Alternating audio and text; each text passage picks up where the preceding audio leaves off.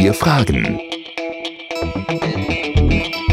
Der ORF Vorarlberg Interview Podcast. Ja, willkommen zu einer weiteren Folge des Podcasts Wir fragen. Mein Name ist Emanuel Broger und ich spreche heute mit dem Tourismusforscher Mike Peters von der Universität Innsbruck. Das Thema die Preisentwicklung und deren Auswirkungen auf den Tourismus in Vorarlberg. Zu Beginn habe ich Mike Peters darum gebeten, dass er sich kurz vorstellt. Viel Spaß mit dieser Folge.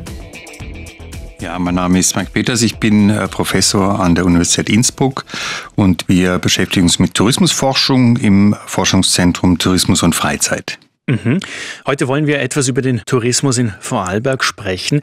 Ich war gerade letztens Skifahren in der Silvretta Montafon, ein beliebtes Skigebiet. 76 Euro habe ich da für eine Tageskarte gezahlt als junger Erwachsener. Das können sich doch nicht alle leisten, muss man sagen. Und für Familien kostet das dann natürlich ein Vielfaches. Die Konsumation ist da natürlich noch nicht eingerechnet. Wird der Skiurlaub für viele Einheimische immer weniger leistbar? Ja, also nicht nur für die Einheimischen, auch für viele äh, frühere Skifahrer ist es jetzt mittlerweile zu teuer geworden.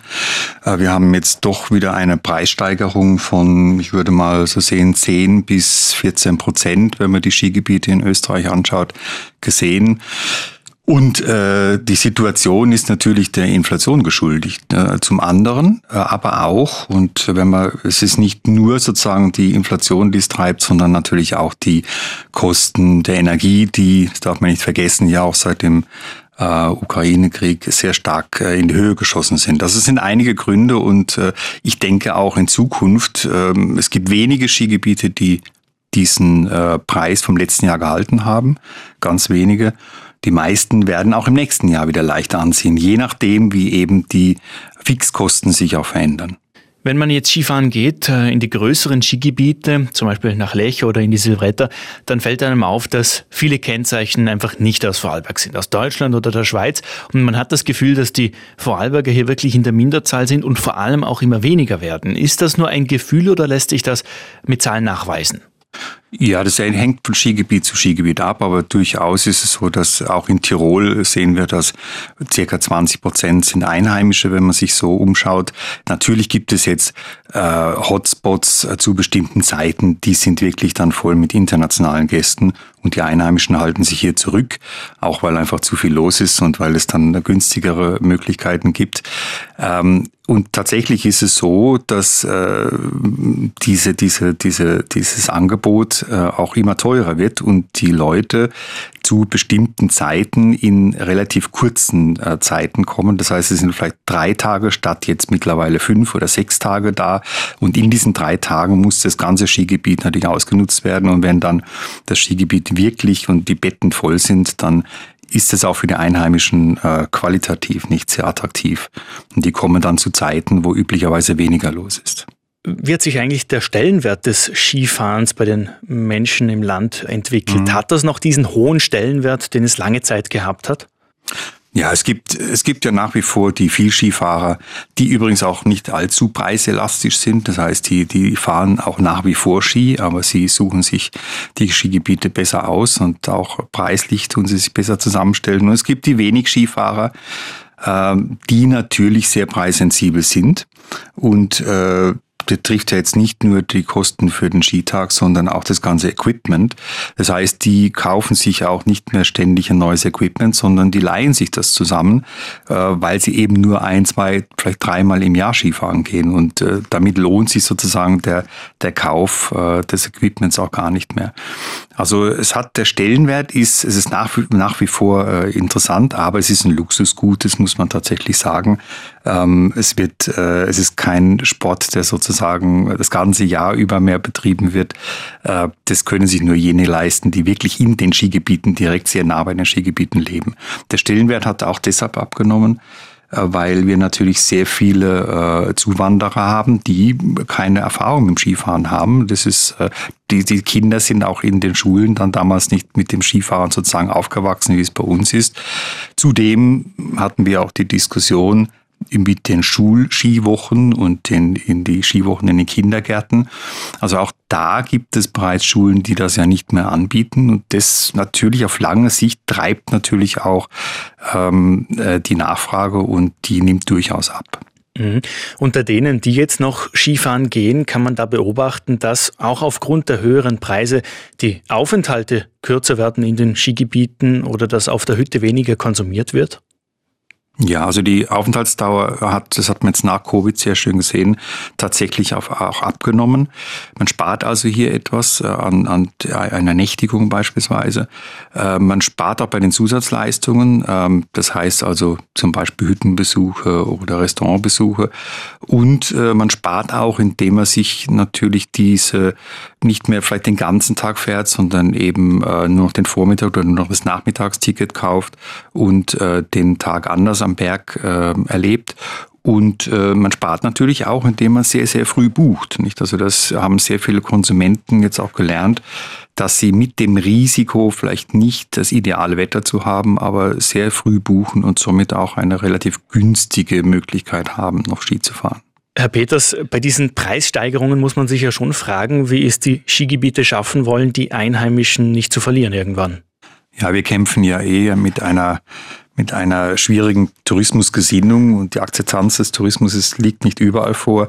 Ja, tatsächlich, äh, es braucht auch wirklich Maßnahmen, um die Einheimischen ganz konkret anzusprechen. Also wenn es in den Nebensaisonen ähm, Möglichkeiten gibt, dann sollte es Sonderaktionen geben, vor allen Dingen für Familien. Meines Erachtens auch immer noch wichtig, ähm, Schulen, Kindergärten äh, anzusprechen und auch Events lokaler Natur. Also das heißt nicht nur Events, die rein auf äh, internationale Touristen zugeschnitten sind, sondern auch lokale Events für, für die Einheimischen anzubieten am Berg. Ich glaube, das würde uns sehr, sehr helfen, damit wir auch sozusagen die, die Einheimischen nicht als Skifahrerinnen verlieren. Was wir in Vorarlberg jetzt seit 2022 auch haben, sind Skigebiete, die das Dynamic Pricing eingeführt haben, nämlich Skigebiete im Brandnertal und im Montafon. Das bedeutet, die Preise für Tagestickets, die variieren von Tag zu Tag, je nach äh, Wetter und Nachfrage. In der Schweiz gibt es das bereits in mehreren Skigebieten. Äh, muss man annehmen, dass auch in Vorarlberg das in Zukunft immer mehr Skigebiete einsetzen werden? Es wird äh, heiß diskutiert. Bisher ist man äh, in Österreich noch nicht ganz so begeistert von dieser Idee. Aber ja, Sie haben recht, also es ist durchaus anzunehmen, dass äh, es hängt jetzt natürlich an der, an der Nachfragesteuerung. Nicht? Also wie entwickelt sich die Nachfrage in den nächsten Jahren und Saisonen? Äh, ich denke, es werden einige Skigebiete versuchen und wir sehen auch, dass es tatsächlich äh, seitens des Angebots zumindest sehr gerne angenommen wird, weil ich natürlich äh, gewisse nachfrageschwache Zeiten damit wieder befüllen kann mit Nachfrage. Der Haken ist am Ende allerdings schon, das sagen auch viele Konsumentenschützer, dass die Preisgestaltung jetzt nicht sehr transparent ist. Also für den Konsumenten äh, ist es nicht so leicht zu durchschauen, wie funktioniert dieses Dynamic Pricing. Es, es entsteht auch ein gewisser Kaufstress, nicht bei diesen Situationen. Ähm, es braucht viel Studium äh, der Bedingungen und es braucht viel Zeit, äh, um Geld zu sparen. Tatsächlich, so die Verbraucherschützer meinen, am Ende zahle der Kunde tatsächlich drauf das ist ja nicht wirklich ganz bewiesen, aber äh, es ist schon so, und das kann man, glaube ich, schon äh, unterstreichen, jene Nachfrager oder Skifahrerin, die nicht sehr flexibel sind zeitlich, die kommen dann schon ins Hintertreffen. Also ich denke jetzt zum Beispiel an Familien, die äh, ihre Kinder in der Schule haben beispielsweise.